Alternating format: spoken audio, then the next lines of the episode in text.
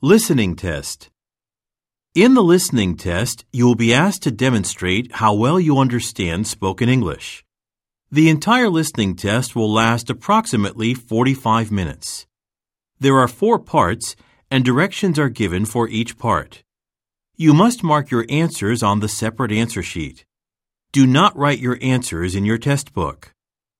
Part 1 Directions. For each question in this part, you will hear four statements about a picture in your test book. When you hear the statements, you must select the one statement that best describes what you see in the picture. Then find the number of the question on your answer sheet and mark your answer. The statements will not be printed in your test book and will be spoken only one time.